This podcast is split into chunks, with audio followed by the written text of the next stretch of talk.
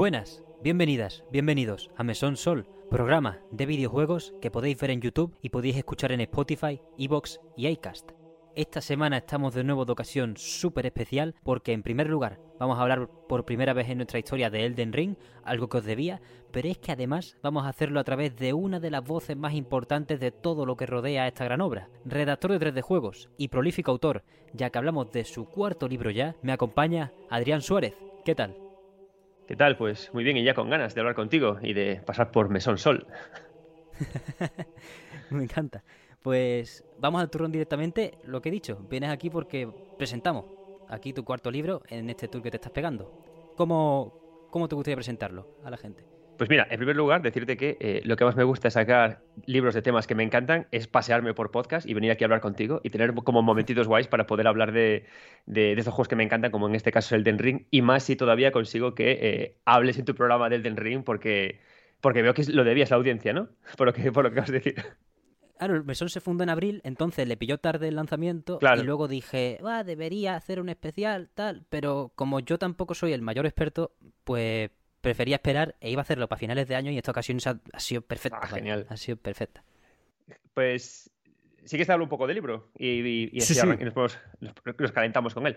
Mira, el libro se llama eh, Los secretos de las tierras intermedias, más allá del Den Ring, y es un libro de 208 páginas que está estructurado con una primera parte con varios artículos sobre la introducción al mundo del Den Ring, su simbolismo, narrativa, arquitectura, personajes. Luego ya, poniéndonos calientes con este primer arranque, eh, me meto directamente con todo el lore del juego y la idea es, que es lo que, lo que más me ha costado, porque tiene un lore que es para cagarse en él, ya ves. lo que hago es que lo, ordeno y lo narro cronológicamente como si fuera una historia. Es decir, el, es como si te cuento toda la historia del Ring como si estuvieras leyendo una novela. Y, eso es, mm. digamos, el grueso del libro, ¿no?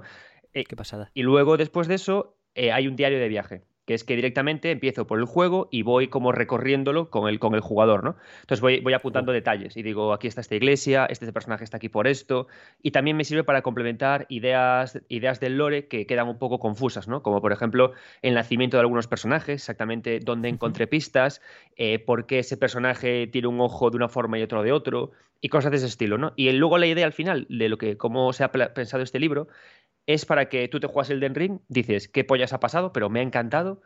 Y que luego quieras rejugártelo, entonces te coges el libro y vas recorriendo de nuevo el videojuego, viendo el lore, eh, viendo detalles, viendo pistas. Y además en esta ocasión, porque en los otros libros que hice no, no tuve ilustrador, colaboro con, con Adrián Prado, que es ilustrador, que trabajó mucho en concept artists para videojuegos, también trabaja uh. para series de Netflix.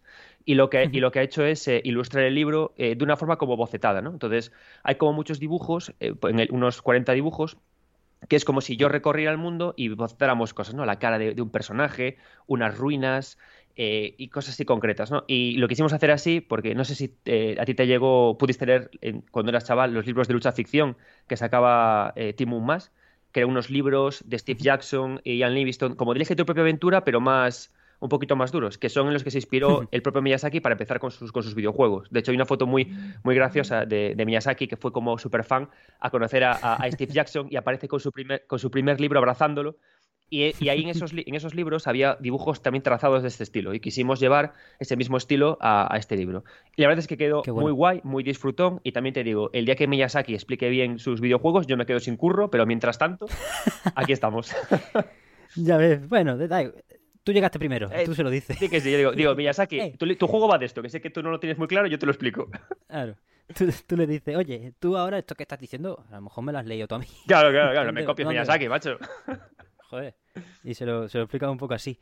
Pues, joder, me encanta el, el, aspecto de los dibujos bocetados porque una de las preguntas que te quería hacer sobre tu experiencia en el Den Ring al final, porque para hablar del juego creo que es un juego que puede ser muy personal, hmm. por la libertad que te da y por, sí, sí y por todos los campos que se pueden explorar y todo. Eh, ¿Cómo es? Vamos, yo lo sé de poquillo por lo poco que he jugado, porque no llegué a pasarme el juego. Mira que le he hecho 76 horas, ¿eh? Pero, 76, estás empezando, tío. Sí, sí, sí, total, total. Pero es brutal. ¿Cómo se siente, o cómo sentiste tú lo de ser un ciudadano de las tierras intermedias? Porque eh, para mí fue una sensación de plaz. Quitamos todo lo que... O sea, los Souls tienen libertad por cómo no te cuentan nada pero aquí se lleva tanto al infinito que hay gente que pensaba que estaba fuera de lugar, pero a mí me encantó. ¿A mm. ti, ¿Para ti cómo fue? Mira, eh, una estupenda pregunta. Mira, a, mí eh, me encanta, o sea, la narrativa en el videojuego, ¿no? hay muchísimos investigadores y muchísima gente que estudia el videojuego, eh, por ejemplo, Miguel Sicard, un mítico académico que comenta eh, o se dice ¿no? que, las historias en el videojuego no es que no tengan cabida, ¿no? pero que, hay espacios mejores para contar historias que, en un videojuego, que es un medio sobre todo lúdico, ¿no? en el que jugar, toquetear, eh, ser libre y una historia te reduce muchas veces lo que es tu libertad o tu materialización o lo que es. ¿no? El caso es que eh, los videojuegos de Hidetaka Miyazaki, como pueden ser los de Yoko Taro, tienen un, como un gran margen para reconstruir de forma libre una historia que no se está produciendo hacia adelante, sino que ocurrió antes de que tú llegaras. Y a mí esa es la parte de la narrativa del videojuego que más me interesa. Ya no la historia que existe, sino eh, desentrañar todo lo que ha ocurrido antes de ti. Entonces, ¿por qué te digo esto? Porque ser un ciudadano de las tierras intermedias te permite, más que en cualquier otro videojuego de Hidetaka Miyazaki, hacer esto.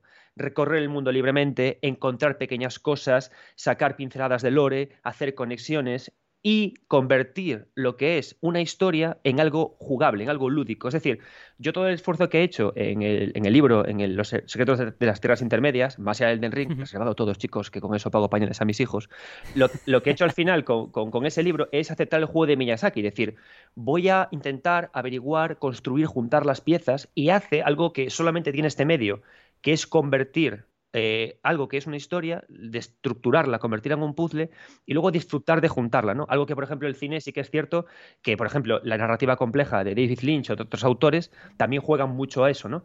Pero en el videojuego, tío, tienes esa capacidad de recolectar pistas, meterlas en tu inventario, unirlas, juntarlas y luego hacer que el, que el juego trascienda el videojuego, ¿no? Y hacer como ahora, hablar en un podcast sobre yo, yo, pienso que esto ha ocurrido así, eh, irnos a Twitch y comentarlo, ¿no? Y hacer que al final se genera una inmensa comunidad sobre, coño, ¿qué ha pasado aquí en realidad, no? Pues yo creo que esto, yo creo que el otro. Y el cabrón de Miyazaki que hace además te dice, te dice, no, no, yo nunca diré oficialmente cuál es la historia de nada. Vosotros a divertiros con ello, ¿no? Y el libro además es lo que pretende, no sentar cátedra sobre el lore. El, libro no te dice, el lore es este, al contrario. Hay una parte en la que digo, eh, chicos, yo este es el lore que he montado, Ahora os toca a vosotros sobre él eh, hacer vídeos, hacer podcast y continuarlo, ¿no? Porque esto, lo mío no es nada más que una aportación que hago a una comunidad de jugadores y de jugadoras que me parece eh, fascinante el trabajazo que se hace teorizando y creando. Joder, además que nunca se ha sentido más prácticamente como una sesión de arqueología, dentro de mm. que los Souls siempre empiezan cuando algo está a punto de acabar, ¿no? Porque siempre estamos al final de una era de y, el jefe final es muy eh, al estilo de parar ya, empezar de nuevo o hacer una, nueva cosa. El jefe final siempre está jodido. El jefe final de los Souls siempre está jodido. Tú siempre llegas a, una, persona que está en plan de, tío, que, estoy muriéndome. O sea, da igual que sea Win, que sea Marika. No, siempre está en plan de, pavo, no me ves, que no me ves cómo estoy. Dame un toque que llevo 100 años esperando a que me peguen ya. Que ya estoy pocho, que estoy para matar. Claro. Que tú contra mí en mi prime no puedes, pero vamos a dejarlo en, amigos y mátame ya. Porque es así, pero por eso precisamente Elden Ring, tanta ruina, tan, está tan bien construido. Vamos, al final, con esa libertad, que cada uno encuentra las pistas a un orden tan loco que construir el lore es lo que tú dices. Es buenísimo que, que haya tanta teoría y que Miyazaki no se pronuncie, sobre todo porque, joder, qué gustazo es tú estar en tu partida, por ejemplo, yo veía al Chus a la vez que yo, mm, jugaba. Entonces, entonces era, yo juego a mi rollo mientras este hombre es mi periódico. Yo voy jugando, explorando a mi rollo, mm, haciendo los jefes o parándome a recolectar 60 setas mientras hago cábala, pero llega este hombre y me empieza a hablar de 60.000 mosaicos, todo los significados que puede tener una flor, y claro, luego tú cuando la pillas ya haces tus cosas. Es increíble. Por eso te quería preguntar por una parte que quizá no aporta esto tanto, y creo que en realidad casi ni aporta, que son los enemigos. Como los enemigos en, los juegos de Front Software, cuando la ambientación y la construcción del mundo casi que son lo de menos. O son lo que menos evoluciona porque al final están ahí un poco para hilvanar. ¿A ti qué te parece esa sensación de acabar enamorándote del mundo y los enemigos gustarte, pero ser como el, el cauce, ¿no? A veces, para pillar, para pillar ritmo. ¿Te refieres a los, enemigos a la morralla, a los masilla o a los jefes de zona? Hombre, los jefes pues tienen otro significado, tienen su lore y a veces tal, pero sí, en general a los masillas, sobre todo a los masillas. Claro, es que eh, depende. Yo creo que en el Den Ring se dignifica mucho a los, a los masilla, a la, morralla. ¿Por qué? Porque esto ya no es un juego lineal. Esto es un, videojuego en el que representa un espacio grande en el que se desarrollan sociedades. Entonces, por ejemplo, eh, ideas como los albináuricos, ¿no? Em, ¿Dónde están? ¿Por qué están? ¿Qué les ha ocurrido? ¿Qué lugares ocupan en el mundo? Luego, por ejemplo, los restos que nos quedan, las flores que comentabas, los, los lirios de Miquela, ¿en qué lugares están en concreto? ¿no?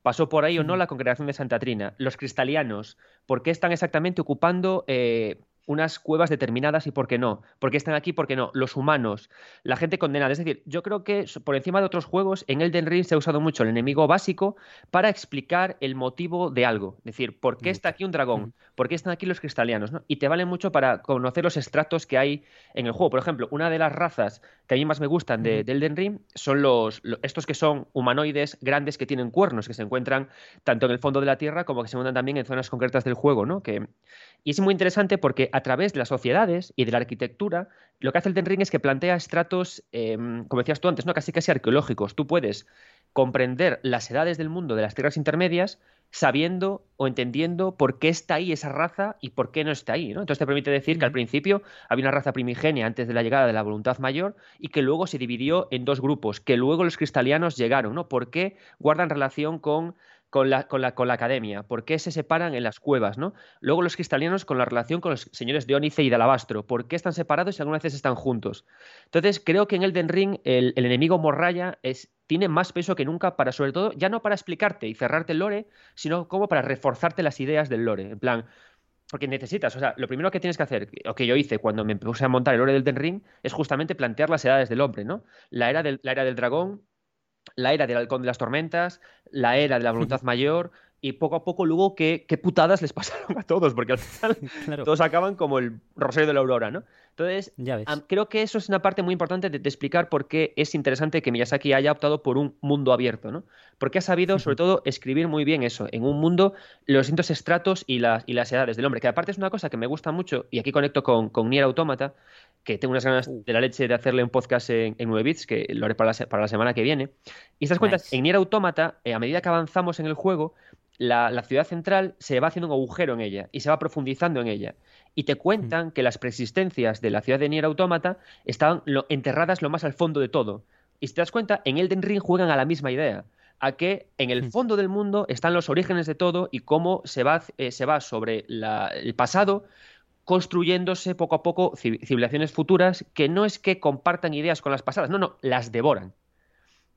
Y son ideas muy potentes, muy heredadas de Fumito Ueda, que hacen que te des cuenta de que eh, se empieza a, formar como un diálogo muy chulo en el propio imaginario del desarrollo japonés cuando trabajan con narrativas complejas y, mundos abiertos. es que es increíble, me quedo embobado a veces y sobre todo ya cuando nombras a Nier Automata, que estamos aquí rezándole todos los días, es, no, es impresionante cómo, cómo lo ha manejado Miyazaki, que al final esta obra ¿Tú cómo lo ves para... ¿Tú crees que es un mecanismo que podrá volver a usar o que le gustaría volver a usar o que en realidad es lo de, no es lo de menos el mundo abierto, pero sí que tiene otros sitios por los que explorar. No va escalando de la aventura al mundo abierto y es que el mundo abierto es el tope. ¿O tú crees que hay desvíos, quiero decir, a otros géneros, a otras maneras? Te refieres a otras estructuras de mundo, ¿no? Otras formas de estructurar el avance. Sí. Mira, eh, Miyazaki eh, tiene una cosa muy, divertida que es, eh, es, un fan loco de Fumito, ¿no? Entonces, si nos damos mm. cuenta al final, los primeros Dark Souls y, Elden Ring, y bueno, Elden Ring no, Bloodborne y todos estos, al final lo que hacían era como que no imitaban, pero sí que tomaban el camino marcado por Ico. Es decir, mundos muy mecánicos, mucha polea, mucha palanca, y cuando nos vamos, nos vamos al Den Ring, hablamos de su mundo abierto, en realidad el Den Ring no es un mundo abierto al uso, porque es, un espacio estructurado en zonas que si nos damos cuenta es muy parecido a Shadow of the Colossus, que es un mundo que tiene eh, muy marcados sitios concretos a los que vamos y que se conectan entre sí. Entonces, claro, el mundo del Den Ring es un mundo muy concreto, es un mundo por estratos, separado, dividido, pero él todavía no ha hecho un mundo abierto amplio de verdad. Lo divertido ahora es que él ya no tiene más juegos de Fumito Ueda en los que fijarse, porque Fumito Ueda todavía está preparando ese misterioso juego del que solo tenemos una imagen de un chavalín caminando por una playa con una gran roca, ¿no? Entonces, digamos que ahora eh, Miyazaki es como que ya ha completado el, digamos, su propio estudio de su maestro, de Fumito Ueda, y ahora tiene como el campo libre para, para arar, ¿no? Entonces nos quedan varios caminos por los que puede, por los que puede avanzar. Puede regresar a una estructura del mundo tipo Bloodborne, cosa que es que extraño que lo haga, porque si nos damos cuenta, Miyazaki pocas veces repite. Es un tipo muy interesante porque siempre evoluciona su fórmula. Bloodborne no es Dark Souls, Sekiro no es Bloodborne. Y Elden Ring no es nada, no es nada, no es nada de todo eso. Que me gustaría ver que él se atreviera a hacer un mundo abierto pleno eh, en el que todo está abierto desde el principio y que no hay separaciones tan grandes de estratos, ¿no? Porque si nos fijamos en las tierras intermedias, es una C. Y una C es un, es un elemento que es fácil de estructurar, ¿no? Tiene rabos. Pero, ¿y si hiciera directamente una, un círculo lleno, una, tierra como Skyrim? ¿Cómo cambiaría eso la narración? ¿no? ¿A dónde nos llevaría? Y puede ser interesante, pero es raro porque al final eh, el desarrollo japonés nos lleva más a mundos abiertos estructurados y separados que se van abriendo que mundos abiertos plenos, ¿no? Pero es, una, es un tema interesante y creo que puede ser el motivo por el cual incluso le esté costando tanto anunciar un DLC para el Den Ring, ¿no? Por preguntarse ¿qué hago ahora? ¿no? ¿A dónde avanzo ahora? Ahora estará el tío con Yoko Taro tomándose unas cañas diciendo, macho, ¿qué hacemos ahora que ya hemos hecho todo lo que ha hecho Fumito Ueda? ¿Esperamos a que saque el algo o avanzamos? ¿Cuánto, ¿Cuánto le queda? Habría que, habría que llamarle por teléfono porque vaya. Mm, además que está con, Epic Games, así que sea lo que sea, billetes tiene, seguro. O sea que puede ser, puede ser perfectamente la, rotura, la pérdida de bragas totalmente por parte de Yoko Taro y, Miyazaki, que, se queden ahí esperando un poco, dice, porque como salga esto y sea eh, lo que suele ser Fumito Ueda, yo pierdo la castaña y tiro todo lo que tenga haciendo de boceto. Claro, tío. A mí me molaría mucho, no sé si sigues lo que hace Taro con Voice of Cards, esos tres videojuegos cortitos, tal, que a mí tengo mis más y mis menos con, con, ese proyecto, pero lo que sí que me gusta es la idea de que haya un desarrollador como él sacando proyectos pequeñitos para contar sus historias, ¿no? A mí me gustaría ahora que Miyazaki parara y dijera, tengo ganas de hacer como pildoritas, ¿no? Como propuestitas, como cosas más, más, más, más de ese estilo, ¿no? Para reencontrarse, porque lo que dijo él ahora es que el próximo juego no tendrá nada que ver con las mecánicas de los Souls, o sea que algo ya tiene en la cabeza, pero creo que tiene ganas de trascender e irse hacia otros lados. Y creo que pasar primero por una fase como de experimentación, como está ahora Taro con Voice of Cards, le vendría muy bien y yo, vamos, con los, brazos abiertos lo recibiría. Ya ves, mm, totalmente. Eh, esperemos que le dejen, porque al final, joder, lo que ha supuesto el Den Ring ya hablando un poco de fuera del juego en sí, la subida de desarrollos incluso que ha habido dentro de From hmm. Software, el fenómeno que ha sido, lo de que yo no me explico que en cuanto vendió el juego, en cuanto salió el juego, se firmó una serie, que es que es la locura de las propiedades intelectuales, ¿no? De, de siempre, como con Disco Elysium, que es como, quiero decir, los dineros cógelo y dáselo al Miyazaki, no se lo dé a una serie. Claro. Pero, pero esa explosión tan grande le puede dejar en una posición de eso, de que a lo mejor tomarse un descanso no le permite esa experimentación, por desgracia, no lo sé. Hablando de su queriendo entrar un poco en sus comienzos, porque ahora lo que se rumorea es que el próximo juego de From Software está acabado y es un Armor Core. A ver, los rumores y esas cosas, mm. yo qué sé.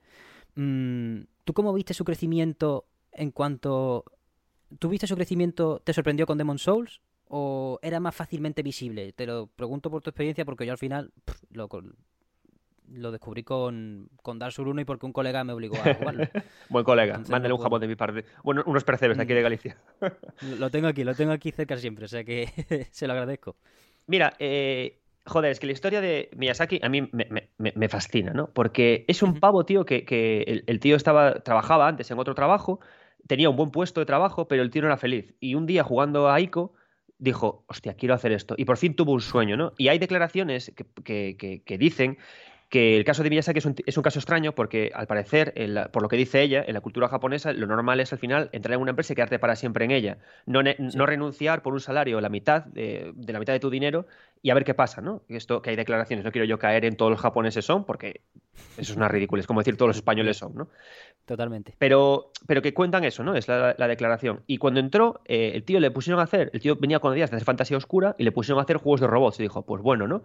¿Qué pasó? Que al final el último Armor, Core ya era como una fanfarria de música espectral y se acerca mucho, de hecho, a lo que es la idea de, de, Dark Souls, ¿no? Pues no es tan extraño que haya un Armor Core nuevo que vaya a beber mucho de, estas ideas. Y la coña de, Demon Souls es que el tío quería hacer un malito juego de fantasía oscura y había, estaba la saga Kingsfield que no funcionaba, que estaba, que la, había sacado adelante el, el, antiguo director de Front Software, y le iban a tirar a la basura. Y entró Miyazaki a la reunión y dijo, ¿me dejáis hacer algo con ella? Cogió, cambió la cámara de primera a tercera persona, metió sus propias ideas, sacó Demon Souls. Al principio eh, se dijo, este juego es una mierda y revolucionó la industria, creo que a un nivel mm, similar al caso de Miyamoto con Mario, salvando, por supuesto, muchísimo las distancias, ¿no? Pero a día de hoy, si lo vemos en perspectiva, lo que ha hecho el impacto de Demon Souls en nuestra industria mm. es, es, la leche, ¿no? Yo, por ejemplo, trabajo en 3D juegos y, a mí me caen todos los Souls likes, ¿no? Vivo de analizar Souls likes. No pares de leer Souls likes. ¿No os imagináis la cantidad de Souls likes que sale? Ya ves. Madre de Dios, no hay uno bueno, salvo, salvo tres contados, macho. Pero el impacto que ha hecho de, influencia de, tal, a día de hoy es, eso, ¿no? Y una cosa que me gusta mucho de Miyazaki, que a ver si mantiene su carácter, es que él se dedica a los proyectos principales fundamentalmente. Él estuvo en Dark Souls de director, en Demon Souls, en Bloodborne y ahora en Sekiro, pero cuando tocó Dark Souls 3 o Dark Souls 2, le dejó el, trabajo a otros, porque a él no le interesaba tanto tirarse a secuelas, ¿no? Y ahí aparecieron eh, perfiles interesantísimos como Yui Tanimura, que es el director, uno de los, bueno, el director principal de, Dark Souls 2, un tipo que yo admiro, cuyo sello está en el Den Ring súper presente, y me gusta mucho esa figura de, Miyazaki, como el tío sabe que él vino de donde vino y que cuando se, se, sienta con sus artistas les deja libertad para crear, acepta las ideas y avanza. Y eso hace que poco a poco Yui Tanimura personaje que adoro, del que hablo en el libro muchísimo, porque amo Dark Souls 2, juegazo, amigos, y, que eh, le da esa libertad, eh, hace que su estudio crezca, que pueda tener ideas. Por eso, si me preguntas a mí, a mí me gustaría que ahora Miyazaki lo dejara siempre centrarse, que la evolución siguiera por centrarse en videojuegos principales y que permitiera a este estudio B como continuar sus ideas. Yo Bloodborne 2, me gustaría que estuviera Yui Tanimura y su equipo con él, para que, u otro que, estuviera en su estudio y que él se dedicara como a seguir haciendo avanzar los Souls-like, porque es que hasta que Miyazaki no abre la boca, ni Dios se atreve a proponer nada nuevo en el género. Es una cosa loca esta. Es así, ¿eh? Es así, sí, sí. Hasta que él dice, hasta que él dijo, eh, los parries son así, no hubo parries buenos en, en, un Souls-like. Y ahora todo el mundo mete el parry de sentido, como puede. Pues bueno. Totalmente, vaya. Y es que además Miyazaki, es lo que tú has dicho, salvando las distancias con Miyamoto por ser cuando fue y ser lo que es Super Mario, es que Miyazaki es el creador de la década, probablemente. Si tenemos que hablar del 2010 al 20, o bueno, si sigue creando, pues hasta el 30 o lo que él quiera, em, es el creador.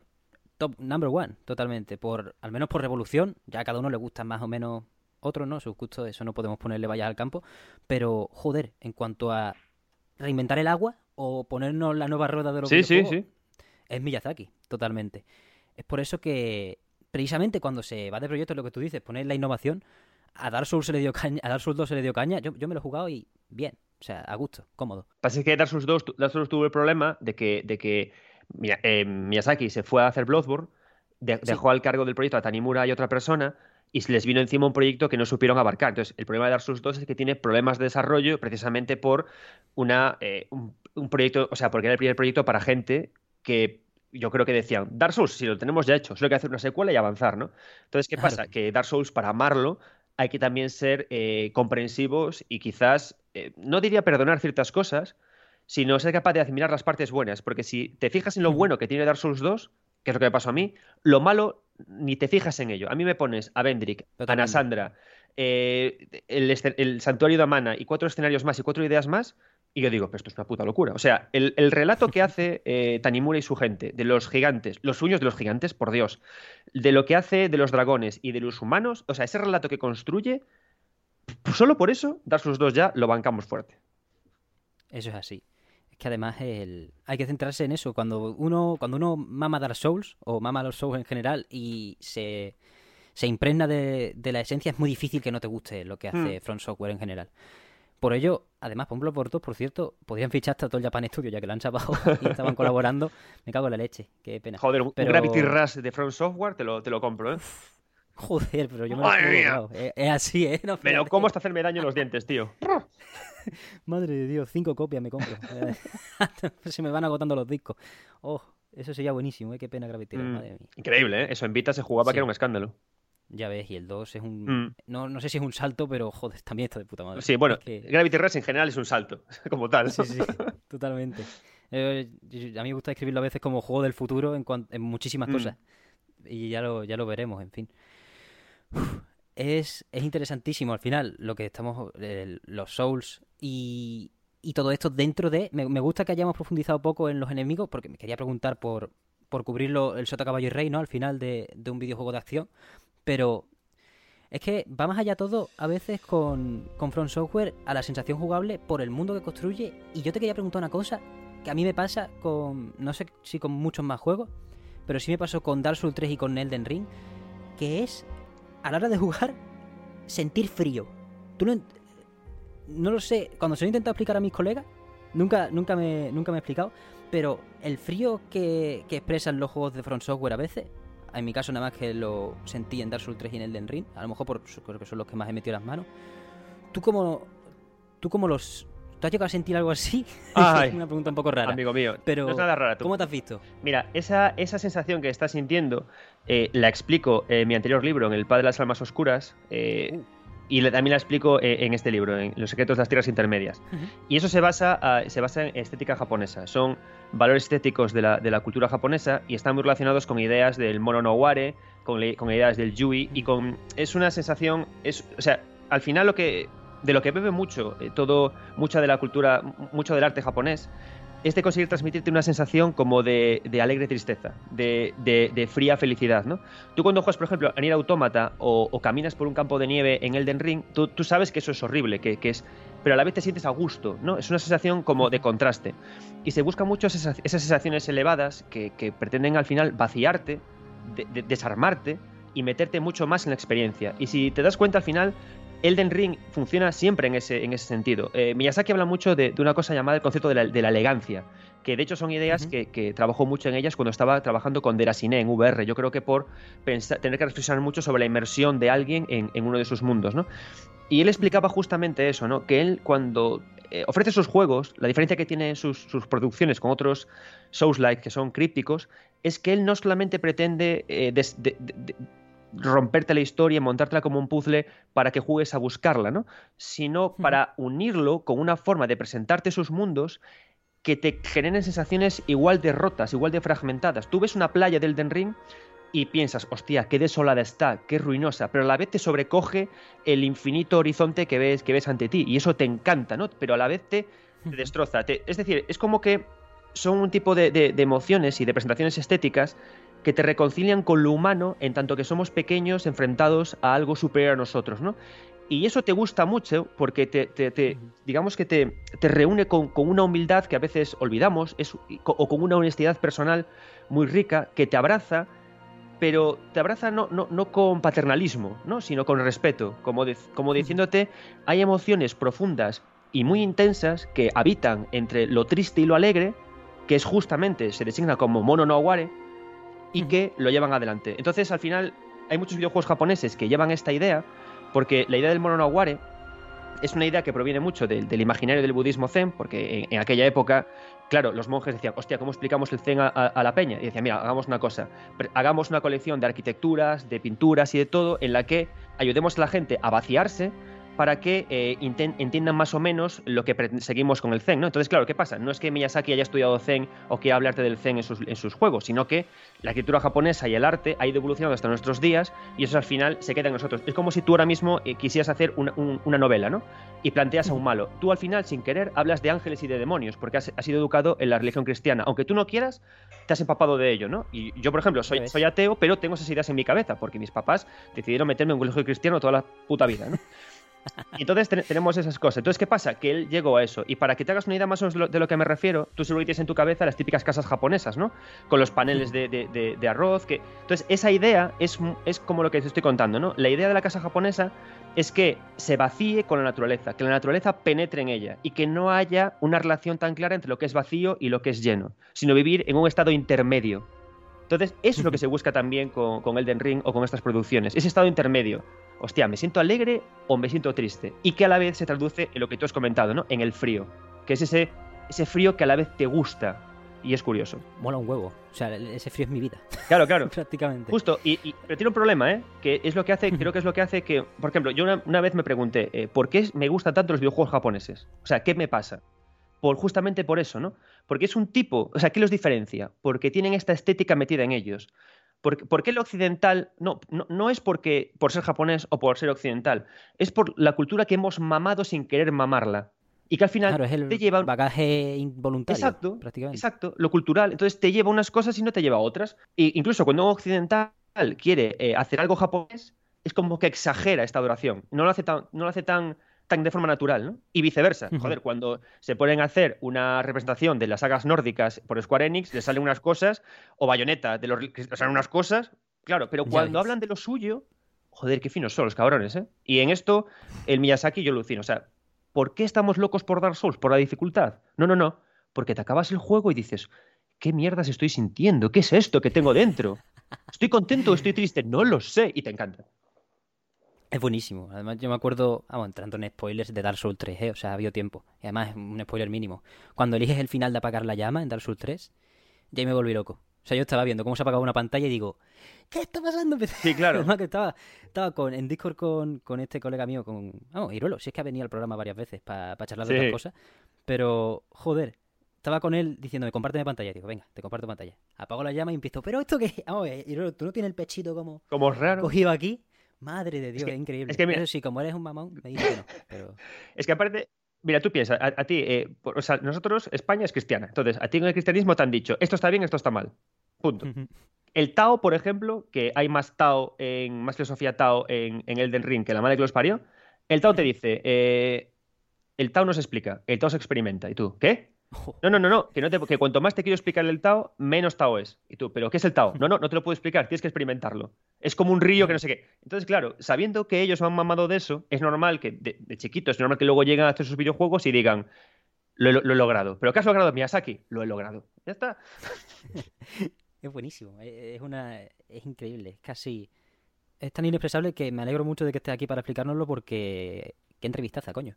Está feo que lo diga yo, pero ¡Cómprate el libro! escucharte escucharte en la polla y por eso, efectivamente. Ánimo, pues vamos vamos cerrando. Mira, yo si te parece, por, por- por acabar, ¿eh? Eh, el libro sale el 30 quieras. de noviembre, pero se puede ya reservar a través de Amazon. Y, y diréis, ¿pero por qué? Muy sencillo, amigos, porque el libro, cuanto más reservas tenga, la gente del planeta más me va a decir, oh, tu libro se mueve, po- podemos pagarte para ir a más sitios a firmar. Y tengo ganas de viajar, porque yo saco libros, además de para poder charlar de podcast, para ir a ver a mis colegas que tengo esparcidos por España. Así que reservad el libro, que además le pagué los pañales a mis hijos. Eso es. En Amazon lo tenéis, Los secretos de las tierras intermedias, su precio humilde, me acuerdo que lo dijiste por el grupo de Telegram. Ah, muy su poquito, precio, muy poquito. precios populares. 14, Su ca- 14 ca- me- más barato que comprar eh, The Secret of Monkey Island. Return of Monkey Island, menos de 20 euritos. Pues está perfecto, así que todo el mundo, las librerías sale el 30 de noviembre es el lanzamiento, ¿verdad? Sí, para el que quiera para el que quiera ir ahí a lo que pueda conseguir, pero lo mejor es reservarlo siempre si te da tilín esto de la de From Software no vais a encontrar mejor experto. En, al menos en nuestro idioma y seguro que en todos los idiomas. que me sí, da di que igual. Así que nada. Muchísimas gracias Adrián por estar por aquí. Cualquier cosa más que quieras decir, es tu espacio y si no vamos vamos echando la persiana. Perfe- perfecto. Pues nada, muchas gracias por hacerme hueco en tu, en tu programa y, y nada, nos vemos. Ha sido un placer, totalmente. Muchísimas gracias Adrián, que vaya bien la reunión, me cago en la leche. Igualmente. Que hay que hay que tomárselo con calma. Sí, gracias. Hasta luego, tío. Chao. En fin, hasta aquí. Entonces, el programa de hoy. Nos podéis ver en YouTube y nos podéis escuchar en Spotify, Evox y Acast. Cualquier comentario acerca de vuestro paso por las tierras intermedias. ¿Sois ciudadanos de pleno derecho por haberos pasado el juego o sois pequeños forajidos como yo? ¿Quién sabe? Cualquier comentario acerca de eso y cualquier otro menester son comentarios del más grande valor y lo podéis mandar a través de cualquiera de las vías oficiales. TikTok, Instagram, Twitter, comentarios de YouTube, comentarios de Evox. Estaremos por ahí, siempre con el radar puesto, como os digo siempre. Y nada más, cualquier sugerencia que queráis acompañar de Bill Metal, tenemos un pequeño coffee abierto, coffee.com barra mesonsol, para acercaros a la hucha. Y solo me queda recordaros que tenemos un pequeño vídeo subido con el planning de el mes de diciembre o finales de noviembre, principios de diciembre y agradeceros primero a Adrián desde la distancia ahora su increíble labor en el programa de hoy y darnos esta tan grande oportunidad y a ustedes como siempre vuestra inestimable y valiosísima compañía. Muchísimas gracias por todo. Una vez más y nos vemos la semana que viene.